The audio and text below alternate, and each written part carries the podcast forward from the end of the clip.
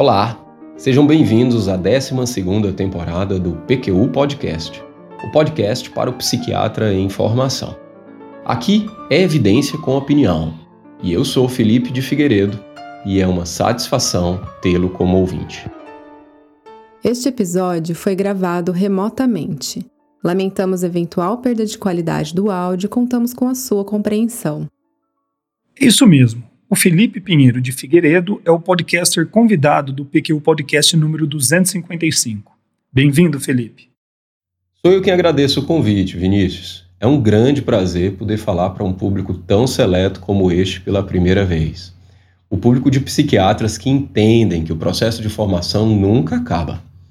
Além disso, fazendo parte desse super time de profissionais que eu admiro demais e assisto a todo episódio complementando todo esse time para falar de uma área que curto pra caramba, a psiquiatria da infância e adolescência. O Felipe é médico formado pela Universidade Federal do Maranhão e fez sua formação em psiquiatria, assim como em psiquiatria da infância e o doutorado em saúde mental aqui no HC de Ribeirão Preto. Foi nesse período que eu conheci e passei a acompanhar seu excelente trabalho. Atualmente, o Felipe está em Maringá, no Paraná muito próximo da minha terra natal, onde foi professor na Faculdade de Medicina da Unicesumar e da Uningá, e faz um trabalho de excelência no atendimento de crianças e adolescentes em seu consultório. O Felipe é um colega que admiro e um bom amigo. Felipe, agora o microfone do PQ Podcast é todo seu. Então vamos lá. Vinícius, Desde que você me convidou para elaborar esse episódio, eu quis que ele tratasse de um conteúdo de que o psiquiatra geral pudesse se beneficiar. Eu sei que o Brasilzão aí afora tem muito colega que acaba tendo que abarcar muitas demandas, as quais ele muitas vezes não se sente completamente preparado. Eu já tive muitas vezes nesse lugar. Portanto, eu sei que nesse contexto, a psiquiatria da infância e adolescência é um grande desafio para o psiquiatra em formação.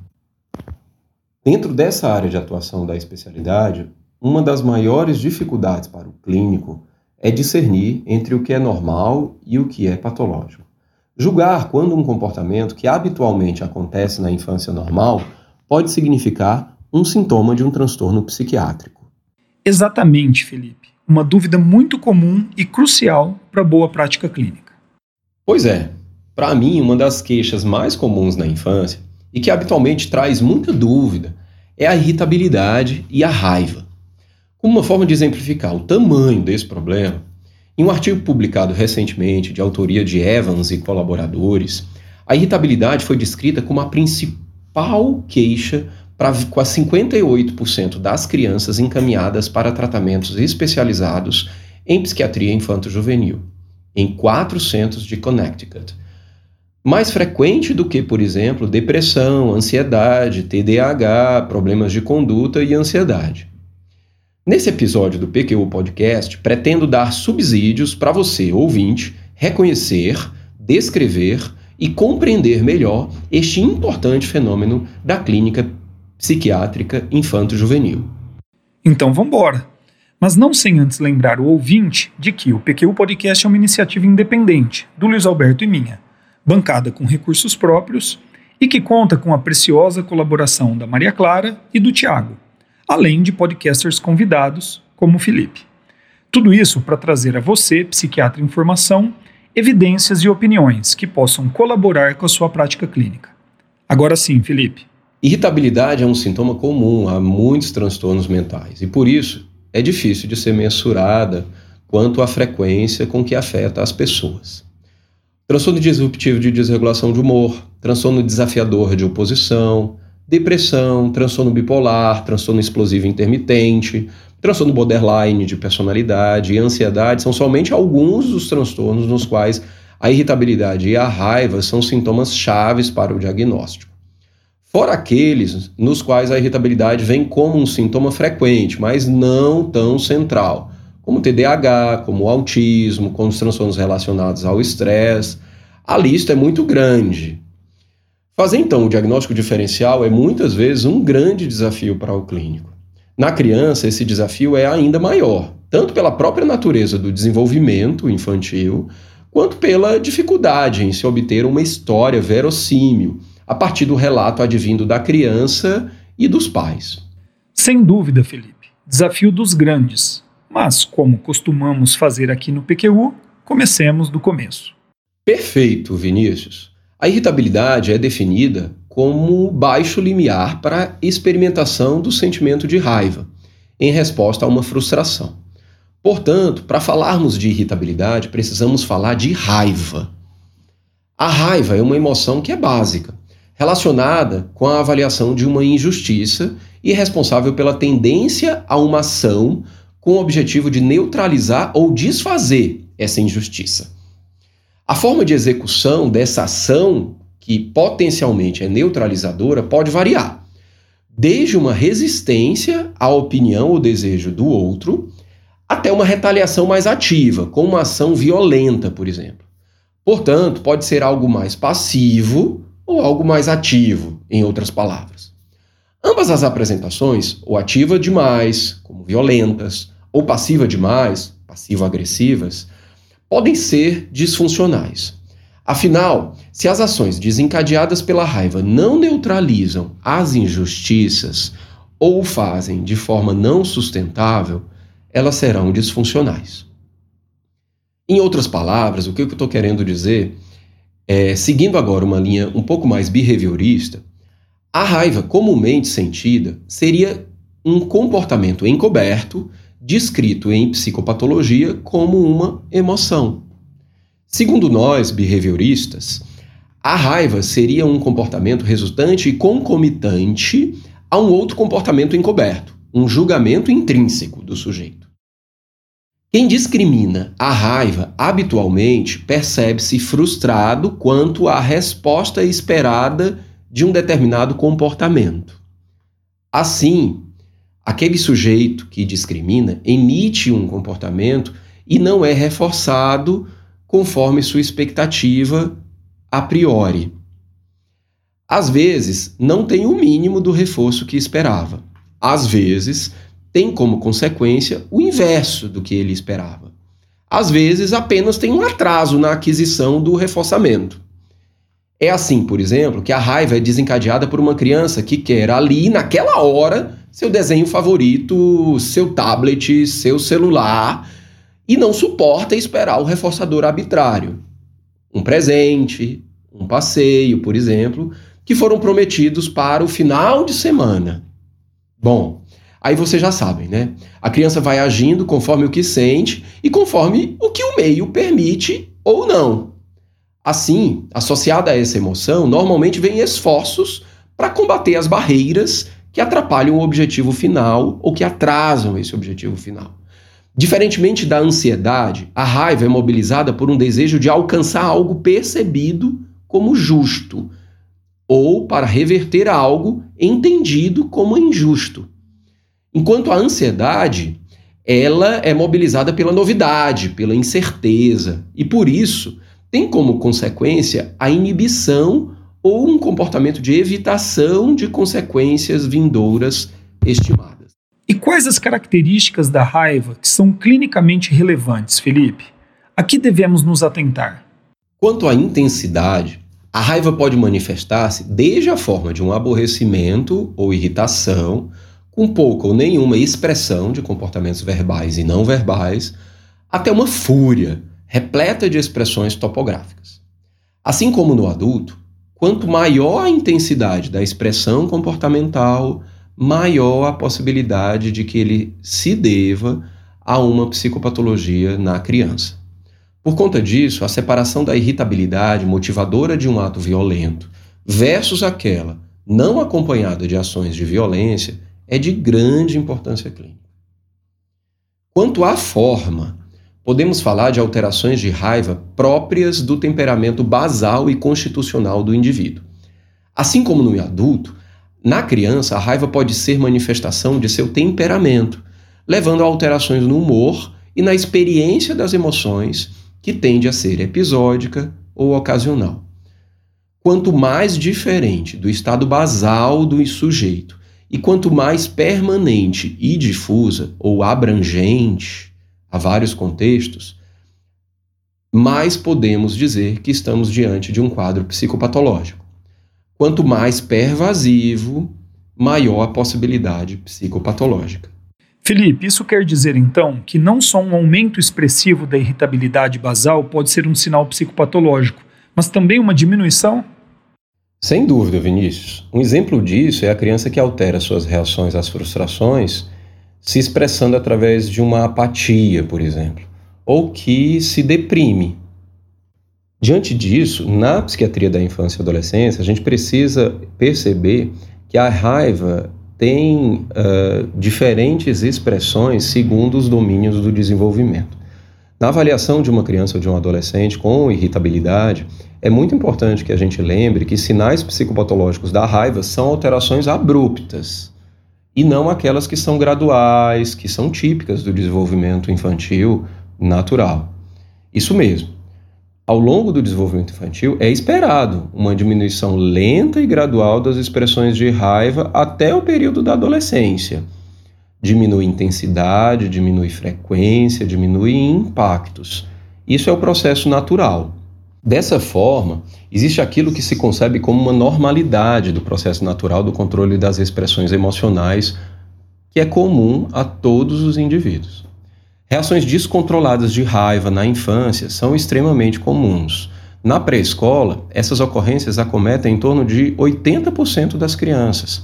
Nessa faixa etária, por exemplo, a média de tempo de duração desses episódios pode ir, normalmente, até dois minutos para crianças de cerca de 18 meses, até 4 a 5 minutos para crianças entre 3 a 4 anos de idade. Reações que vão além desses limites de duração, que acontecem com uma frequência diária ou que extrapolam agressividades para além de um contexto familiar, é que devem ser passíveis de atenção do clínico. Para além dos seis anos de idade, reações de raiva com frequência acima de três vezes por semana em ambientes familiares são motivo de um olhar mais atento. Fora dos ambientes familiares, essas crianças já devem ter um nível maior de autocontrole. Assim, quando essas reações ocorrem acima de uma vez por mês e são caracterizadas por momentos de extrema raiva, com intensa dificuldade em se acalmar e sem motivos aparentes, aí devem ser avaliadas e acompanhadas mais de perto. Diante dessa progressão natural do controle de raiva durante o desenvolvimento infanto-juvenil, os manuais diagnósticos bu buscam nos ajudar na elaboração de um diagnóstico, por exemplo, de um transtorno desafiador de oposição. Em crianças abaixo de 5 anos, os comportamentos devem ocorrer na maioria dos dias, enquanto para crianças acima de 6, os comportamentos que ocorrem pelo menos uma vez por semana são suficientes para caracterizar que algo está fora do esperado. Ok, mas como que isso acontece? Que fatores são responsáveis pelo desenvolvimento do controle emocional ao longo da infância? Boa pergunta, Vinícius. Um importante fator para isso é o desenvolvimento da linguagem. Tanto o entendimento quanto a expressão da linguagem são fatores extremamente relevantes para o processo de desenvolvimento do controle da irritabilidade de uma criança. É através da linguagem que a criança começa a ter opções viáveis de simbolização de pensamentos e de emoções, conseguindo com isso conter mais as reações emocionais intempestivas e desproporcionais àquele desencadeador. Além disso, a linguagem oferece também uma opção de maior controle sobre o ambiente, possibilitando assim que a criança seja agente de mudança da ação desencadeadora da injustiça. Portanto, vale a pena estimular que as crianças, qualquer que seja a idade, é, argumentem, exponham suas ideias, mesmo que seja de um jeito muito primitivo. Essas são importantes formas de desenvolver o controle da raiva. Ao longo do processo de desenvolvimento, o segundo e o terceiro ano de vida da criança são importantes momentos da explosão linguística. Com isso, ainda permite-se a expressão inicial de objetos que não estão presentes uh, ali na frente daquela criança, que são os símbolos. Né? Nesse momento, a criança não precisa ver um brinquedo de um patinho, por exemplo, para poder é, falar sobre o patinho. Ela começa a guardar na memória isso daí. Isso são pré-requisitos para futuramente termos um desenvolvimento inicial da discriminação e da nomeação de comportamentos encobertos, os pensamentos e os sentimentos. É, primeiro, ele vai lembrar e simbolizar objetos reais. Depois, ao longo do processo de desenvolvimento, ele vai relembrando essas outras questões. Além disso, um outro fator crucial para o desenvolvimento e controle da raiva é o desenvolvimento cognitivo. A capacidade de predizer o reforço se insere a partir do entendimento lógico de padrões de causa e consequência e do pensamento reverso, que ao longo do desenvolvimento as crianças vão é, desenvolvendo esse raciocínio mais lógico. A tolerância, até que o reforçador seja apresentado, tem uma relação com também a noção de tempo. Além disso, o desenvolvimento maior das capacidades atencionais possibilita que o próprio sujeito possa mobilizar sua atenção para aquilo que deseja. Daí se insere a capacidade inata de utilização de modificações atencionais para manejar o afeto negativo ante uma experiência frustrante. É, tirar o foco, em outras palavras. Vieses de memória, como por exemplo a fixação em fatos ou em pessoas, pode dificultar esse processo. Isso, por exemplo, é muito comum na base da irritabilidade de indivíduos com TEA, por conta dos pensamentos inflexíveis. Espero ter ficado claro. Diferenças individuais no controle atencional, na inteligência e na linguagem influenciam sobremaneira no controle emocional. Isso nos faz ter muita cautela para se fazer um diagnóstico de um transtorno de humor na infância, principalmente em se tratando de um indivíduo com algum transtorno do neurodesenvolvimento. Afinal, um desenvolvimento atípico, linguagem, cognição e atenção são domínios usualmente impactados, portanto, o desenvolvimento emocional também se torna impactado. E, em assim sendo, avaliar a irritabilidade na infância é um processo com muitas particularidades. Um tratamento efetivo perpassa o entendimento de muito do que a gente falou aqui nesse episódio. Com isso, podemos ter noção de que a análise da irritabilidade prescinde um processo diagnóstico de forma compreensiva, que leve em consideração a topografia dos eventos de irritabilidade, a intensidade, os eventos desencadeadores e as questões de neurodesenvolvimento. Além disso, de uma maneira mais geral, fatores que são predisponentes, precipitantes, mantenedores e protetores para aquele quadro psicopatológico que se delineia ali. A análise funcional dos comportamentos pode nos trazer ideias de estímulos desencadeadores e de estímulos reforçadores. Com uma boa análise, pode-se discernir se as crises de raiva são desencadeadas por estímulos internos ou uma forma desorganizada no pensar versus uma resposta desadaptada do agir diante de desencadeadores ambientais ou interpessoais. E como aqui a proposta é termos evidência com opinião, né, Vinícius? Aí vai a minha. Bom, conforme sugerem os autores Fernandes e Johnson, em um artigo publicado na Clinical Psychology Review, na infância e adolescência, pensar a raiva como um construto transdiagnóstico pode nos auxiliar quanto à avaliação diagnóstica e o encaminhamento terapêutico.